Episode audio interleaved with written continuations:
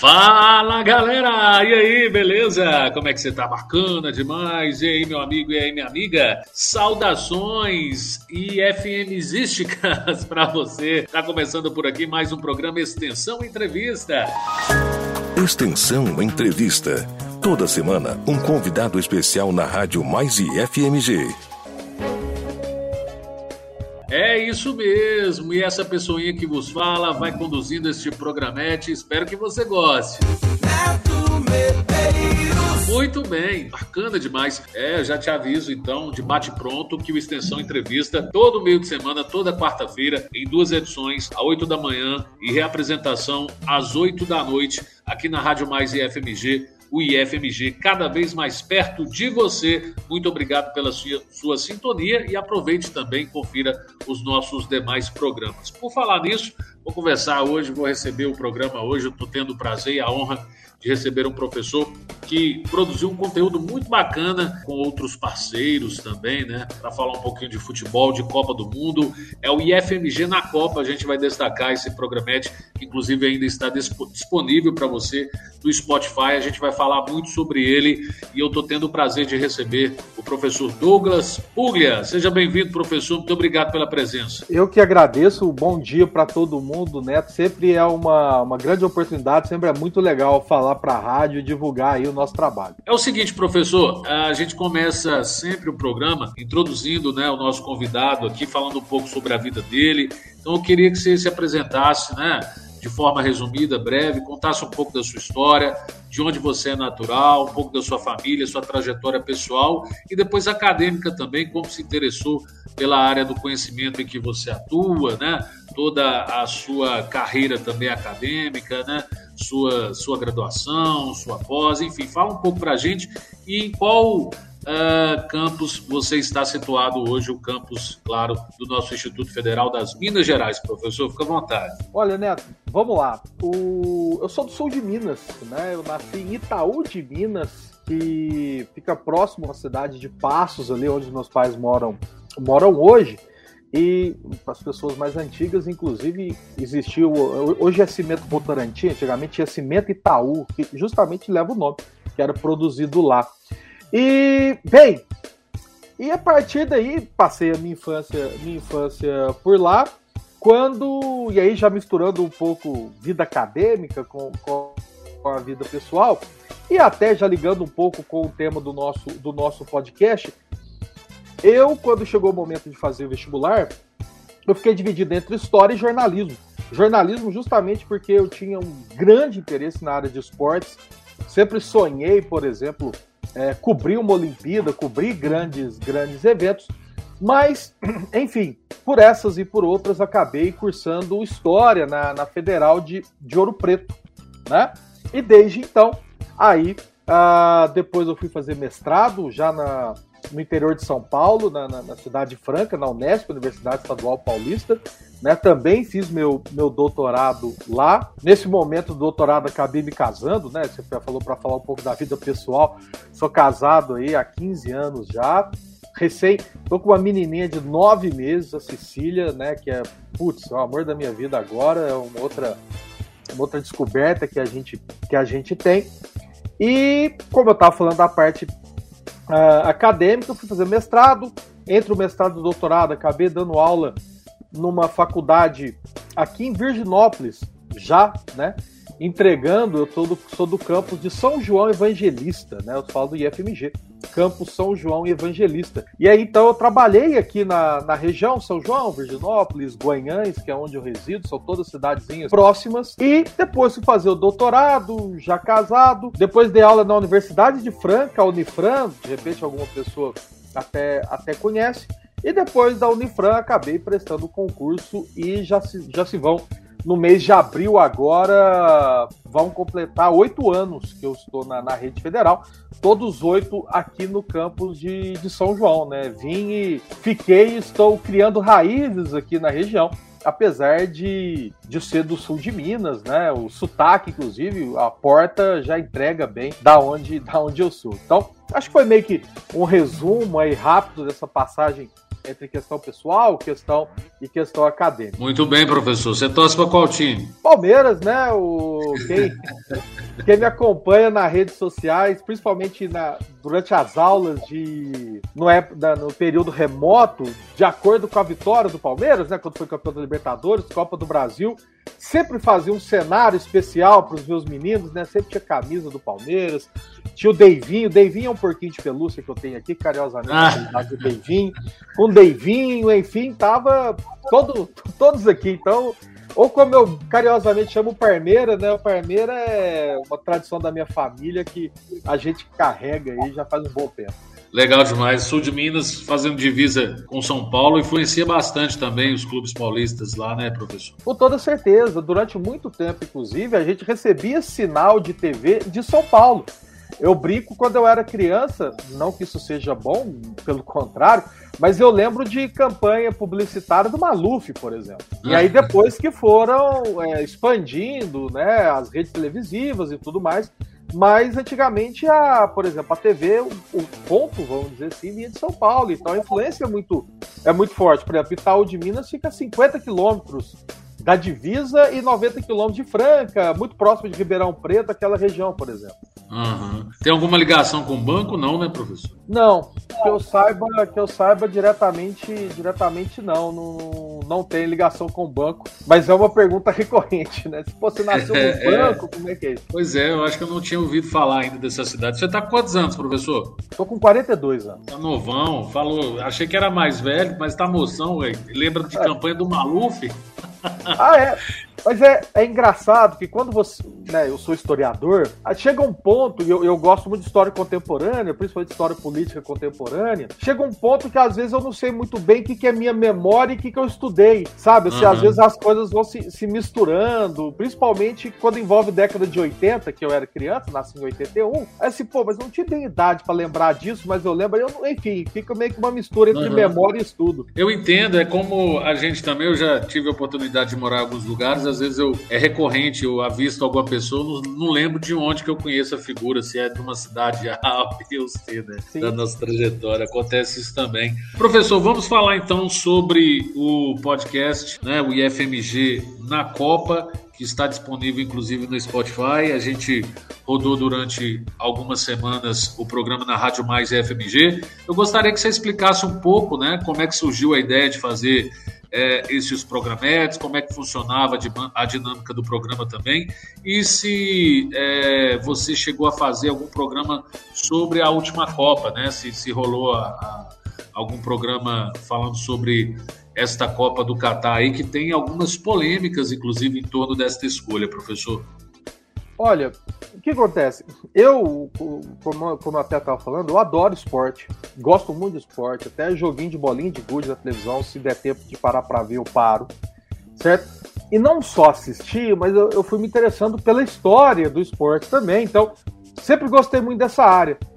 E, e aí tivemos a Copa do Mundo agora 2022 e o professor Flávio, o professor Flávio Puff, que está na diretoria de esportes e, e cultura do, do, do, setor de extensão, que é meu amigo pessoal, eu falou assim, pô, por que, que a gente não faz um, um podcast falando sobre a Copa, ou a história das Copas e tudo mais? Aí ele meio que me apresentou a ideia. A partir disso, então, nós organizamos o projeto, né, de extensão especificamente, apresentei o, o, o projeto que seria né, um conjunto de 15 podcasts de uma hora de duração cada um, falando não só, né, e aí já respondendo outra pergunta sua, não só sobre a Copa de 2022, porque cada episódio seria um episódio temático. Então nós tivemos episódio sobre a escolha da Copa, né, sobre, ou melhor dizendo, sobre o Catar em si, o país, porque Catar é um país completamente desconhecido para a ampla maioria de nós, né?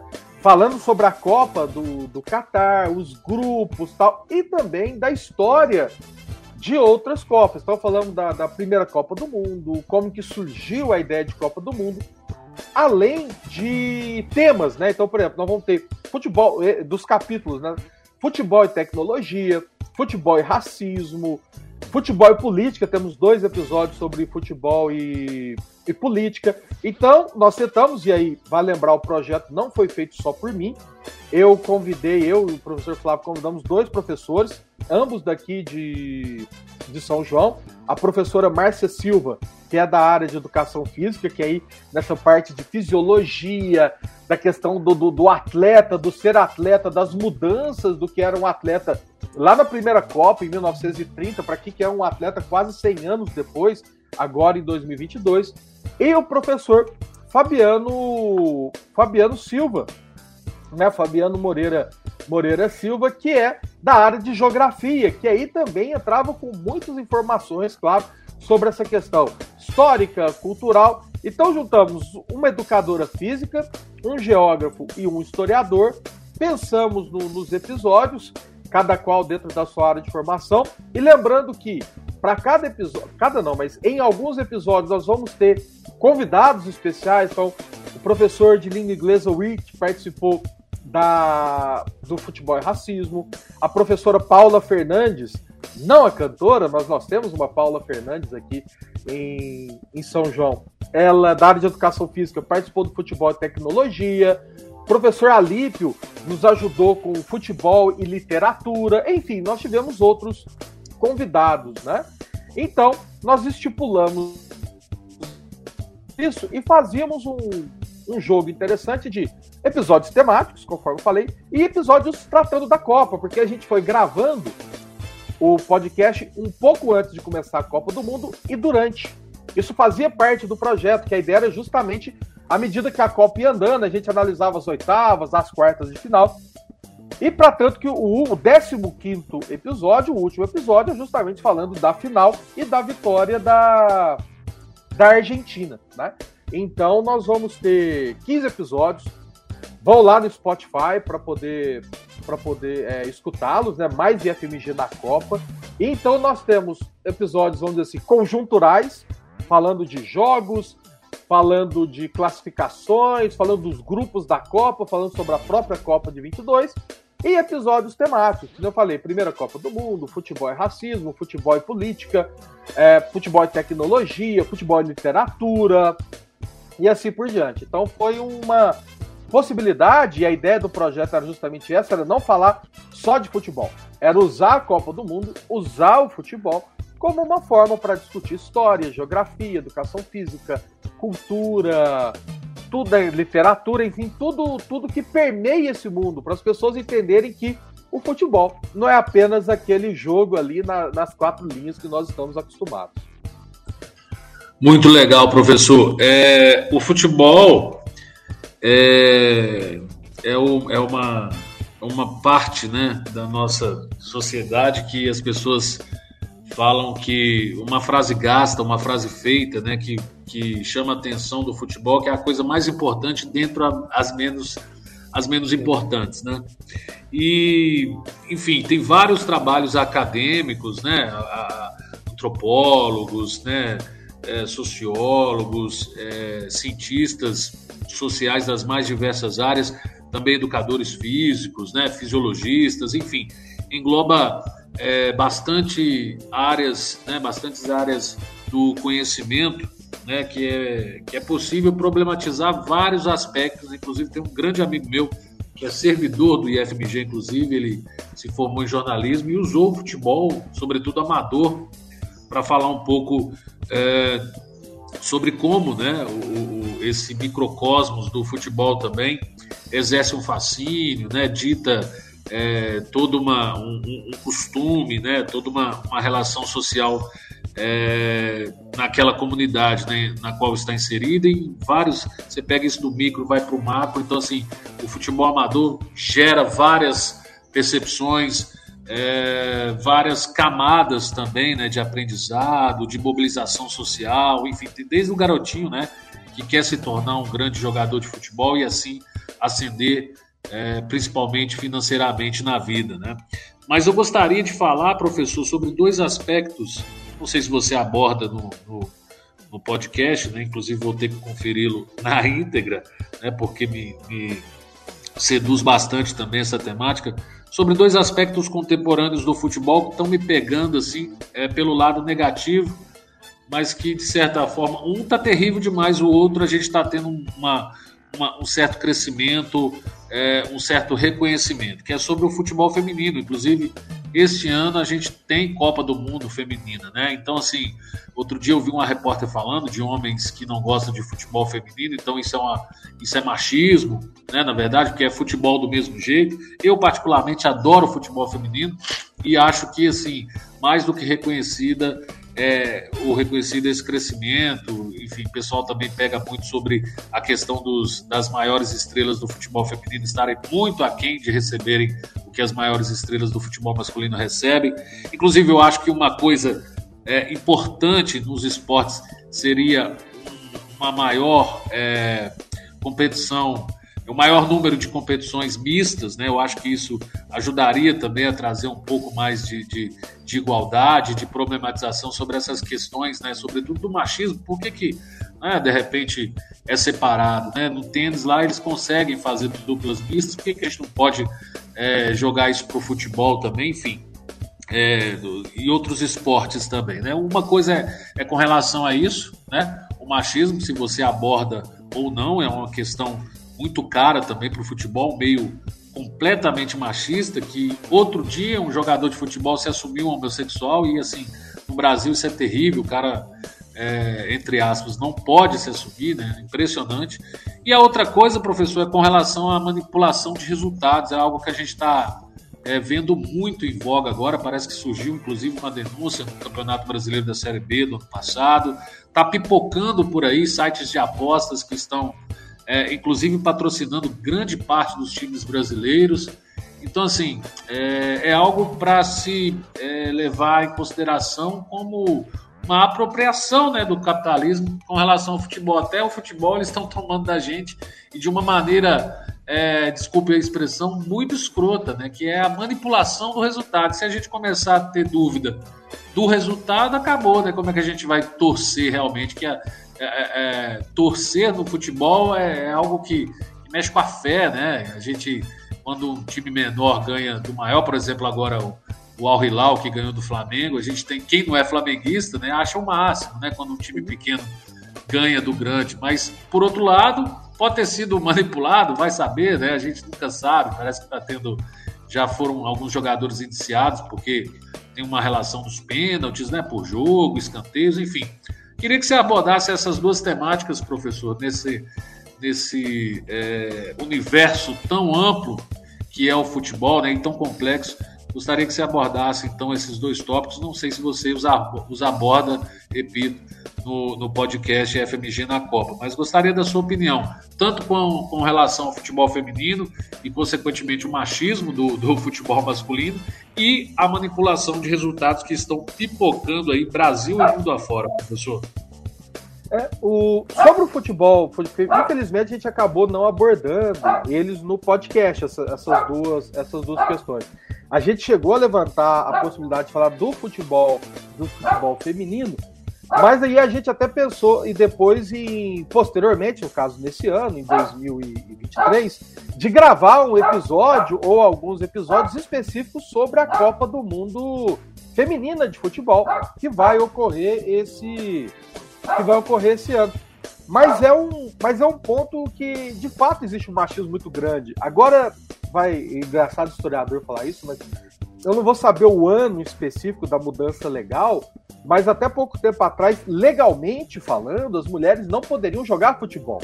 Estou falando de leis que proibiam as mulheres de jogar futebol. Eu posso estar enganado, mas eu imagino que isso deve ter caído com a Constituição de 88. Então, você vê que era um machismo tão arraigado que ele estava presente nas nossas próprias nas nossas próprias leis. Mas, uh, pelo menos aí eu vejo isso como uma questão positiva, nós estamos começando a incorporar o futebol feminino e a torcer para o futebol feminino, né? Por exemplo, conforme eu falei, eu sou palmeirense. O Palmeiras é o atual campeão da Libertadores Feminina de 2022 e é o atual campeão paulista. E eu vi as finais, acompanhei o, os jogos, torci, fiquei feliz, tal qual o time, o time masculino, né? Então é muito legal você também ver aquelas mulheres vestindo a camisa do seu time, e muitas das vezes elas têm até um amor maior no sentido de que as oportunidades para as mulheres são muito menores em comparado aos homens. E aí isso não vai ser só futebol é muito mais latente, mas não vai ser só para futebol. Inclusive recentemente no mundo do tênis teve uma discussão enorme sobre isso e elas mudaram, né? O último, o último Australia Open, a campeã feminina, putz, agora não foi a Bente, eu esqueci o nome dela agora. Ela ganhou a premiação igual ao Djokovic, né? Então, a equiparação de premiações por torneios, que era uma briga antiga das mulheres na, no mundo do tênis. Tipo assim, olha, é o mesmo esporte. Nós estamos disputando o mesmo campeonato, é o grande slam. Por que, que os homens ganham mais do que, do que a gente? E estão conseguindo mudar. Então, no Brasil, nós estamos no caminho para que isso aconteça. Né? Então, nós tivemos recentemente a final da Supercopa Feminina, Corinthians e Flamengo, com o Itaquerão praticamente lotado. E o Corinthians, ao meu ver, é o primeiro é, time que percebeu e está explorando, entendendo que o futebol feminino é um bom negócio também para levar torcedor, para poder vender é, direito de transmissão, para poder vender camisas, para poder ter novos ídolos. Então, por exemplo, pensando no Palmeiras, a Bia Zanerato já é uma, uma atleta que eu identifico, que eu acho legal, como se fosse a primeira né, mulher que seria ídolo do Palmeiras feminino. Não sei se tem outras, é muito recente. Mas eu acho que a gente pode avançar e temos que avançar muito. E sim, há um machismo ainda muito grande, essa ideia de mulher não pode jogar futebol e assim por diante. Sobre a questão das apostas, esse mundo de aposta é muito complicado, porque não significa somente o resultado. Como você bem colocou, a pessoa pode apostar assim. Ah, vai você pode apostar em tudo nesse site. Então, tipo assim, só para ter uma ideia, não envolve compra, mas teve um, um apostador na Inglaterra que ganhou uma grana absurda, porque sei lá o que deu na cabeça dele, que ele apostou que o Soares, jogador do Uruguai, morderia alguém na Copa do Mundo do Brasil. E o Soares mordeu o zagueiro italiano e o cara ganhou uma grana, porque eles fazem um cálculo de probabilidade e tal. O Soares já tinha mordido dois jogadores antes dessa terceira mordida, quase um vampiro, enfim. E ver, então você pode apostar em tudo. Então o cara pode apostar assim, ó, vai ter um pênalti até os 15 minutos do primeiro tempo. E aí, de repente, alguém chega para um jogador, para um zagueiro, sei lá, um volante, ó, faz um pênalti aí. Porque o nosso foco de futebol é ser primeira divisão. Primeira divisão, um jogador, entre aspas, qualquer, ganha, sei lá, 50 mil, 40 mil reais por mês. Só que isso é a exceção. A maioria de jogadores de futebol ganha dois, três salários mínimos. Não está nadando em dinheiro como a gente está acostumado a ver esses grandes craques. Então chega um cara, imagina, para um cara da terceira divisão, que ganha dois salários mínimos, e não estou justificando isso, só estou falando que como o sistema é frágil. Aqui, se você fizer um pênalti até os 15 minutos, 200 mil reais na sua conta. Balança o cara. O cara tem família. Então, esse sistema de apostas vai, ao meu ver, poluir, vamos dizer assim, vai, vai cada vez mais vai tornar a situação mais complexa. Fora que muitos times patrocinados, campeonatos que são patrocinados por, por sites de, de apostas, Uh, nós já tivemos no Brasil, né, em 2005, o Campeonato Brasileiro, que nem existiu site de aposta ainda, mas foi um campeonato manchado pela questão das apostas, que teve que refazer uma série de, de jogos. Agora, eu estou esquecendo o nome, aquele árbitro sempre, curiosamente, sempre beijava Santinha antes de, de dos jogos e, e, e acabou né, sendo o pivô dessa, dessa situação, que nem foi preso porque não tinham leis específicas para isso, olha que coisa curiosa. Mas, enfim, então é algo que tem que ter muito cuidado, que até que na primeira divisão nem tanto, que rola muito dinheiro, é mais difícil. Mas em divisões menores, imagina uma segunda divisão do campeonato, que você pode apostar em campeonato tailandês, você pode apostar na segunda divisão do Mineiro, você pode apostar na segunda divisão do Campeonato Paulista, sei lá. Então a gama é muito grande. E aí você pega, vamos dizer assim, linhas, né, pontos mais frágeis, pessoas mais suscetíveis a uma chantagem, vamos dizer assim, né, uma, uma compra mesmo. E, e aí você vai ter uma desconfiança muito grande. Então é, é um perigo sim que nós estamos passando, vamos dizer assim.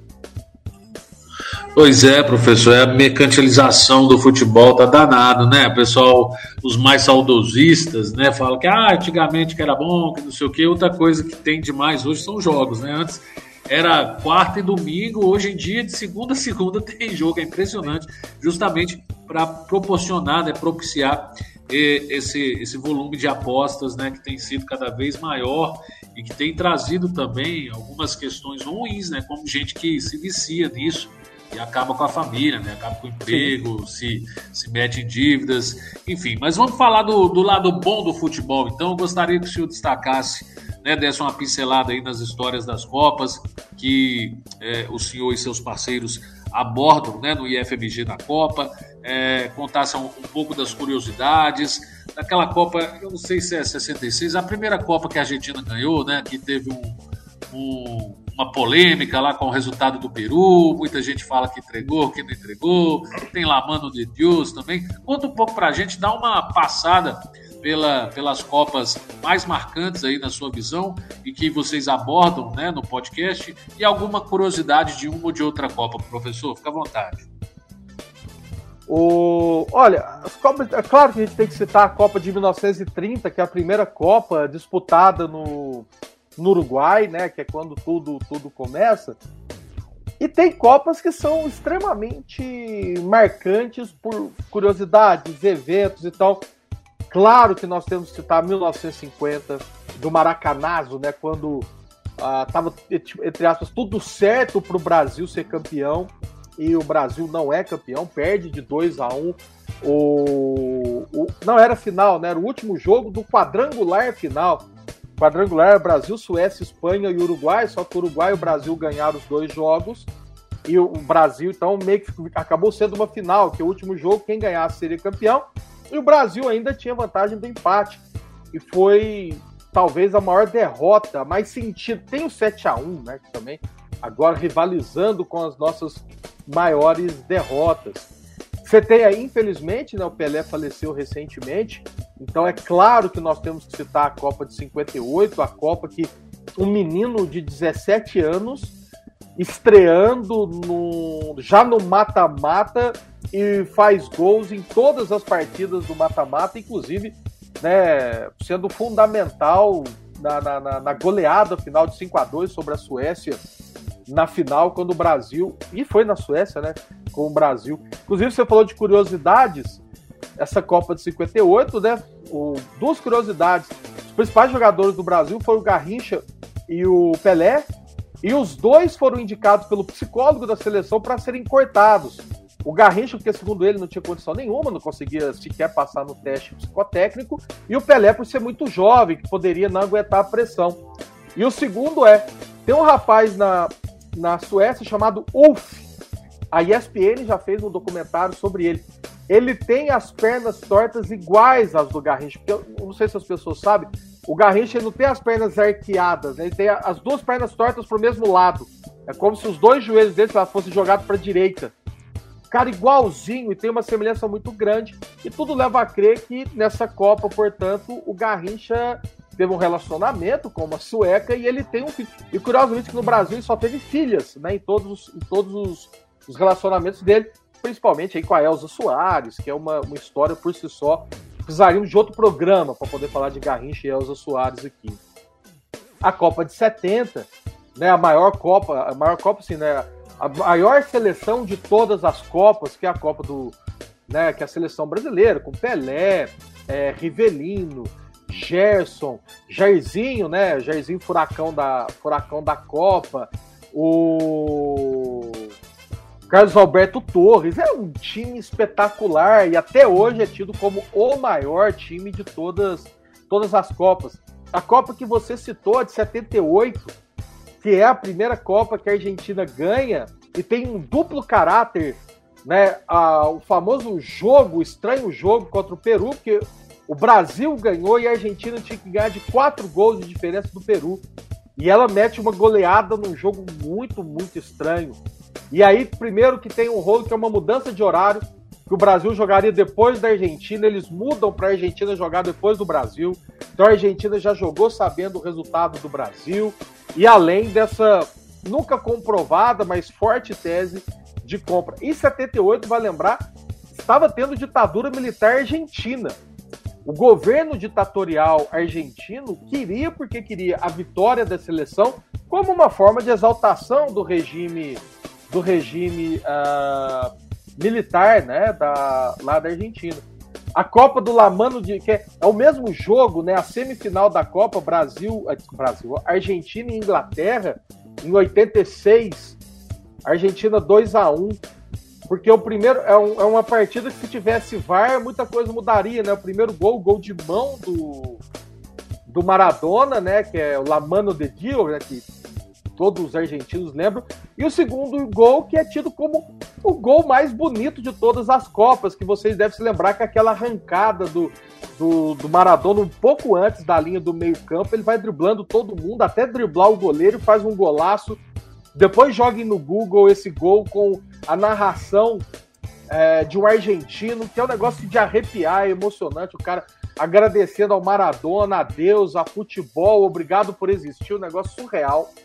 E, e você vai ter muito. Uma de grande curiosidade, a Copa de 54, que foi a Copa que a Alemanha ganhou, e é tido como milagre de Berna, porque a, é, a, a Hungria do Puskas estava atropelando todo mundo e a Alemanha consegue ganhar na final. Mas antes da, do milagre de Berna, teve a Batalha de Berna, que a Hungria eliminou o Brasil. Eliminou o Brasil num jogo muito, muito difícil. E teve uma briga generalizada no final e é um negócio surreal, porque um ex-árbitro que era ex-árbitro brasileiro, que era comentarista lá, começou a xingar, falou que era tudo arquitetado pelos comunistas. E, cara, foi um negócio surreal, uma briga aonde até o ministro dos esportes da Hungria, eu acho que é a Hungria mesmo, curso, né? é, chegou, a, chegou a ser agredido, que ele entrou no campo para tentar separar e acabou, acabou se envolvendo na, na, na briga. E como a Copa era na Suíça, e começou, e esse cara na rádio começou a falar que foi tudo roubado, esse comentarista brasileiro e coisa de a população brasileira apedrejou a embaixada da Suécia no Rio de Janeiro. Pode ser que coisa surreal. Porque confundiu Suíça com Suécia e uma mistura de todos os comunistas eram culpados. Mas no fundo, foi uma briga de campo, não tem nada a ver com o comunismo, não tem nada a ver por roubo. Mas é uma curiosidade.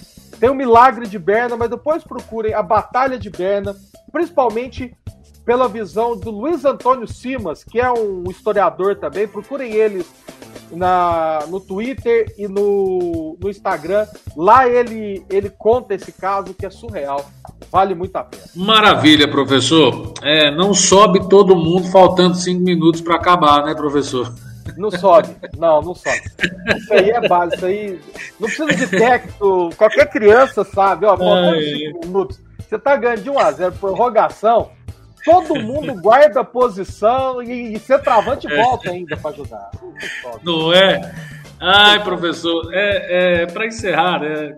Felizmente, em futebol a gente dá pano para manga, dá, daria é, tempo para a gente fazer outro, outro extensão entrevista, inclusive. É, tá osso no sal grosso ganhar uma Copa, né? Desde 2002, a gente saindo para equipes europeias, inclusive, e o Brasil não consegue encaixar. Tivemos. É, bateu na trave né, no, no, na, Copa da da Copa da Rússia, agora mais ainda. Né, ganhando o jogo contra a Ucrânia, e aí teve as chances lá no pênalti, mas o goleiro ucraniano também pegou tudo. Isso é a paixão, isso é que é legal também no futebol. Né, uma geração muito boa que pode estar melhor ainda né, na próxima Copa, com Rodrigo, Vini Júnior e companhia limitada. Mas, professor, é, eu não sei o que, que é. Há muito tempo que o Brasil já deixou de ser o país do futebol. A gente perdeu nossa identidade querendo copiar o pragmatismo europeu e aí deixou o nosso talento e o de lado. A que se deve, né, professor, essa, essa nossa perca da, da nossa tradição, digamos assim, né? Já vamos bater aí mais de 20 anos, né? Que a gente não não chega numa final de Copa do Mundo, que não, né, que não, não tem É, ficamos em terceiro, né? nem terceiro quer dizer, né? Disputamos terceiro lugar contra a Holanda no fatídico 7 a 1 né? E ainda perdemos para a Holanda, enfim. Foi vexatória demais essa nossa participação em terras tupiniquins. Mas eu queria a sua avaliação, professor, é, como amante do futebol, historiador e, sobretudo, com propriedade, né? É, já teve destrinchando aí todas as Copas do Mundo para trazer para a gente os detalhes no podcast FMG na Copa. A que se deve essa derrocada do futebol brasileiro, professor? Olha, eu considero um pouco uma certa soberba, no sentido de que, de fato, a gente tem grandes jogadores.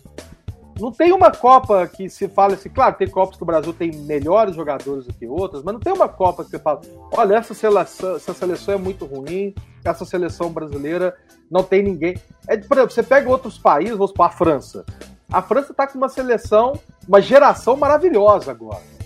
Mas a última geração, ela teve o Platini, passou um tempo, teve o Zidane, e você vê um Platini no Então, assim, esses países eles são meio sazonais. A Bélgica, por exemplo. O Brasil não. Então, o Brasil ele sempre consegue ter uma boa média ali. Mas os europeus se superaram no sentido que nós temos que pensar taticamente um jeito de parar. E aí eu acho que é aí que a gente parou. Porque a gente acreditou que somente na nossa inventividade a gente conseguiria ganhar. E não é assim. E agora talvez tenha existido o, o exagero ao contrário, que aí a gente pensou na tática. Então nós temos que pensar num, num, num, método, num modo de aliar esses dois elementos, onde a gente tem que ser competitivo taticamente. Se o Brasil não evoluir nessa questão tática, vai continuar parando para países europeus, mas ao mesmo tempo nós temos que ter o drible, nós temos que ter essa questão ofensiva para poder para poder é, conseguir vencer. A gente até brincou do faltando cinco minutos, não sobe mais. Foi muito essa coisa, né? Não, é perde, pressiona tal. Esse perde, pressiona é sensacional. Mas tem hora, meu querido, que não é perde, pressiona. Vamos lembrar do passado, né? Então, é misturar um pouco esses dois elementos, entender o momento né, da coisa para a gente conseguir, enfim, voltar a figurar aí numa, numa final de Copa do Mundo. Muito bem, professor. Recebemos hoje aqui no Extensão Entrevista o professor Douglas Puglia, que está lá no nosso campus de São João Evangelista, que oferece para você os cursos de graduação de Administração, Agronomia, Engenharia Florestal, que é novo, e Sistemas da Informação, cursos técnicos em Agropecuária, Informática e Nutrição e Dietética, também tem a pós-graduação em especialização em meio ambiente, especialização em ensino e tecnologias educacionais e também em gestão. E temos também a modalidade EAD, o ensino à distância, lá do campus São João Evangelista, que oferece para você os cursos FIC, FIX, né, com boas práticas de fabricação e noções de alimentação escolar, formação de professores, a temática alimentação com enfoque, é, CTSA 2021-2, é, pós-graduação com especializações em ensino e tecnologias educacionais, também graduação é, à distância em administração, licenciatura em ciências biológicas e também licenciatura em matemática. Foi um grande prazer, é, professor, forte abraço. Já fica aqui o convite também para os próximos programas você voltar para a gente falar de futebol, de história, do que você quiser e demandar, pode ficar à vontade. E eu gostaria, em suas considerações finais, que você deixasse um convite aí para a nossa audiência conferir né, o podcast IFMG na Copa para saber um pouco mais, ficar um pouco mais inteirado aí das histórias das Copas do Mundo. Professor, muito obrigado. Neto, eu que agradeço novamente pelo convite de vocês. Sabe que eu estou sempre à disposição. Falar de futebol, falar de história, falar dessas coisas que eu gosto, para mim, sempre é um, um, grande prazer. E fica aí o convite, vai lá no Spotify, né? Mais IFMG na Copa, são 15, 15 episódios, cada qual com o seu tema, vale a pena demais para você entender, né, sobre Copas do passado, sobre questões aí temáticas, vale a pena demais, dá uma força lá pra gente, beleza? Muito obrigado, valeu novamente pelo convite e até a próxima. Valeu demais, professor, obrigado eu. Tá aí o convite, então, dá uma conferida lá no IFMG, na Copa, lá no Spotify, tá bom? E coloca na sua agenda aí também, extensão entrevista toda quarta-feira, meio de semana, às 8 da manhã e reapresentação às 8 da noite. E também fica à vontade para conferir toda a nossa programação, sempre com temáticas relevantes para você, ingresso, egresso, docente, discente do nosso Instituto Federal das Minas Gerais, servidor técnico administrativo, enfim, amante do nosso instituto, ou que está namorando a gente aí para entrar, fica à vontade e confira a gente também na nossa Rádio Mais IFMG, o IF, cada vez mais perto de você. Muito obrigado. Este foi o Extensão Entrevista. Beijo grande. Tchau, tchau. Extensão Entrevista.